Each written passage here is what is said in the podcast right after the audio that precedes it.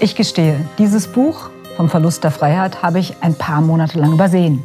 Das liegt daran, dass ich sehr frühzeitig meine Corona-Lektüren eingestellt hatte. Motto, kennst du eins, kennst du alle. Ich hatte seit März 2020 so einen Instinkt und der hat mich nicht getrogen. Insofern war ich bei Zeiten nicht mehr wild auf weiteres Wasser auf meine Mühlen.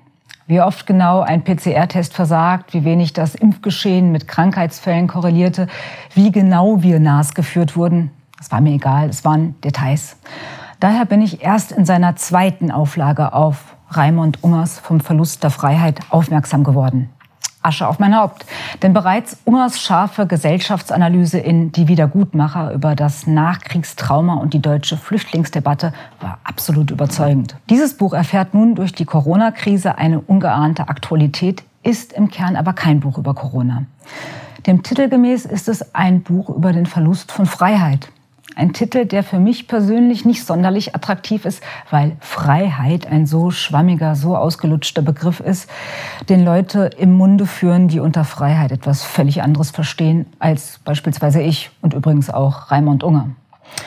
Ich würde sagen, das Buch beschreibt die psychologischen Ursachen der großen Transformation, der wir alle uns gegenüber sehen und die nahezu sämtliche Lebensbereiche umfasst. Es geht um toxische Scham, Schuldstolz und Vaterhass, um Konformitätswahn, um Profiteure von Ängsten und umfassenden Wirklichkeitsverlust. Unger spannt einen weiten Bogen. Der Autor verortet den Umgang mit der Corona, der Migrations- und der Klimakrise als Bausteine einer weltweiten Agenda. Die reinen Fakten kennt man als Vielleser bereits.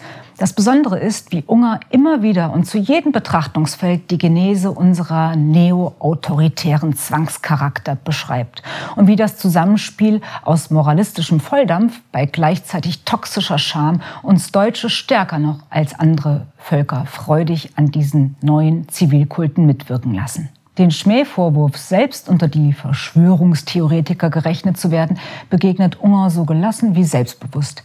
Er greift dabei auf einen Begriff von Paul Schreier, einem Autor von ähnlichem Kaliber, zurück. Wer von jeglicher Verschwörung absehe, ist also wohl ein Zufallstheoretiker, der sämtliches Zusammenspiel von globalen Eliten und die ganze Entwicklung hin zu einem klima- und genderneutralen One-World-Maßnahmenstaat als Zufallsprodukt ansieht. Im Umstand, dass Digital- und Pharmakonzerne im Zusammenspiel mit Drahtziehern wie dem Weltwirtschaftsforum, transhumanistischen Lobbys und globalen Denkfabriken die Angstnarrative ausnutzen und missbrauchen, sieht der Autor nur die halbe Problematik. Erst im Zusammenspiel mit einer entwurzelten, schuldbeladenen, infantilen Gesellschaft kommt es zu einer Gemengelage, in der zwangsneurotisches Handeln in eine Art Krisenkult mündet. Einen Aspekt, den Unger oft betont, halte ich für besonders wichtig. Die Hybris des säkularen Menschen, gegebene und elementare Strukturen beherrschen zu wollen. Im Weltbild der Globalisten gilt der Leitsatz, Gott ist tot. Und das allein öffnet Tür und Tor für, ja, nennen wir sie, die satanischen Mächte.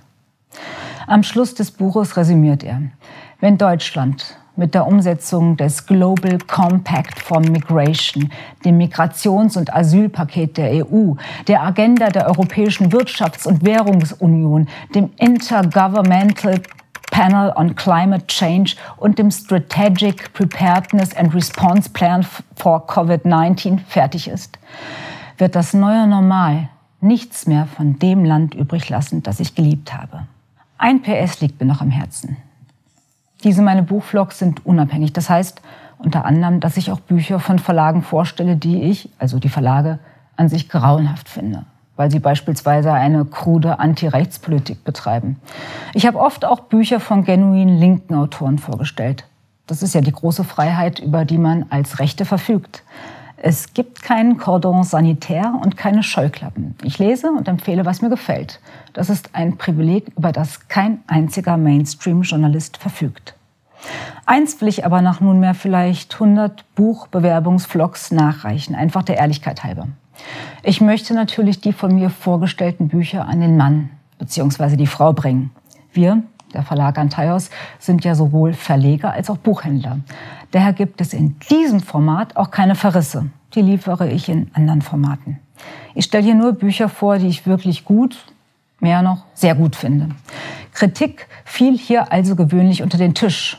Und dabei gibt es sehr wenige Bücher, an denen rein gar nichts auszusetzen wäre. Ab sofort will ich bei meinen Buchwerbungen aber sehr ehrlich sein und auch etwaige Mängel nicht verschweigen. Im Fall von Raimund Ungers Buch gibt es einen Mangel, sogar zwei. Er ist sichtbar kein gelernter Schriftsteller. Naja, wer wäre das schon? Er ist Heilpraktiker, Rettungssanitäter, Psychotherapeut und bildender Künstler.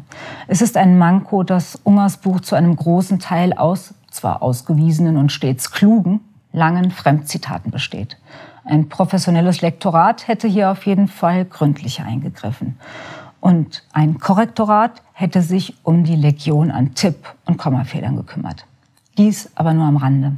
Es tut der Lektüre wenig Abbruch. Daher rate ich dringend zu Raimund Unger vom Verlust der Freiheit. 520 Seiten für 24 Euro. Bitte kaufen Sie nicht beim Monopolisten, sondern beim Buchhändler Ihres Vertrauens oder direkt bei antaios.de.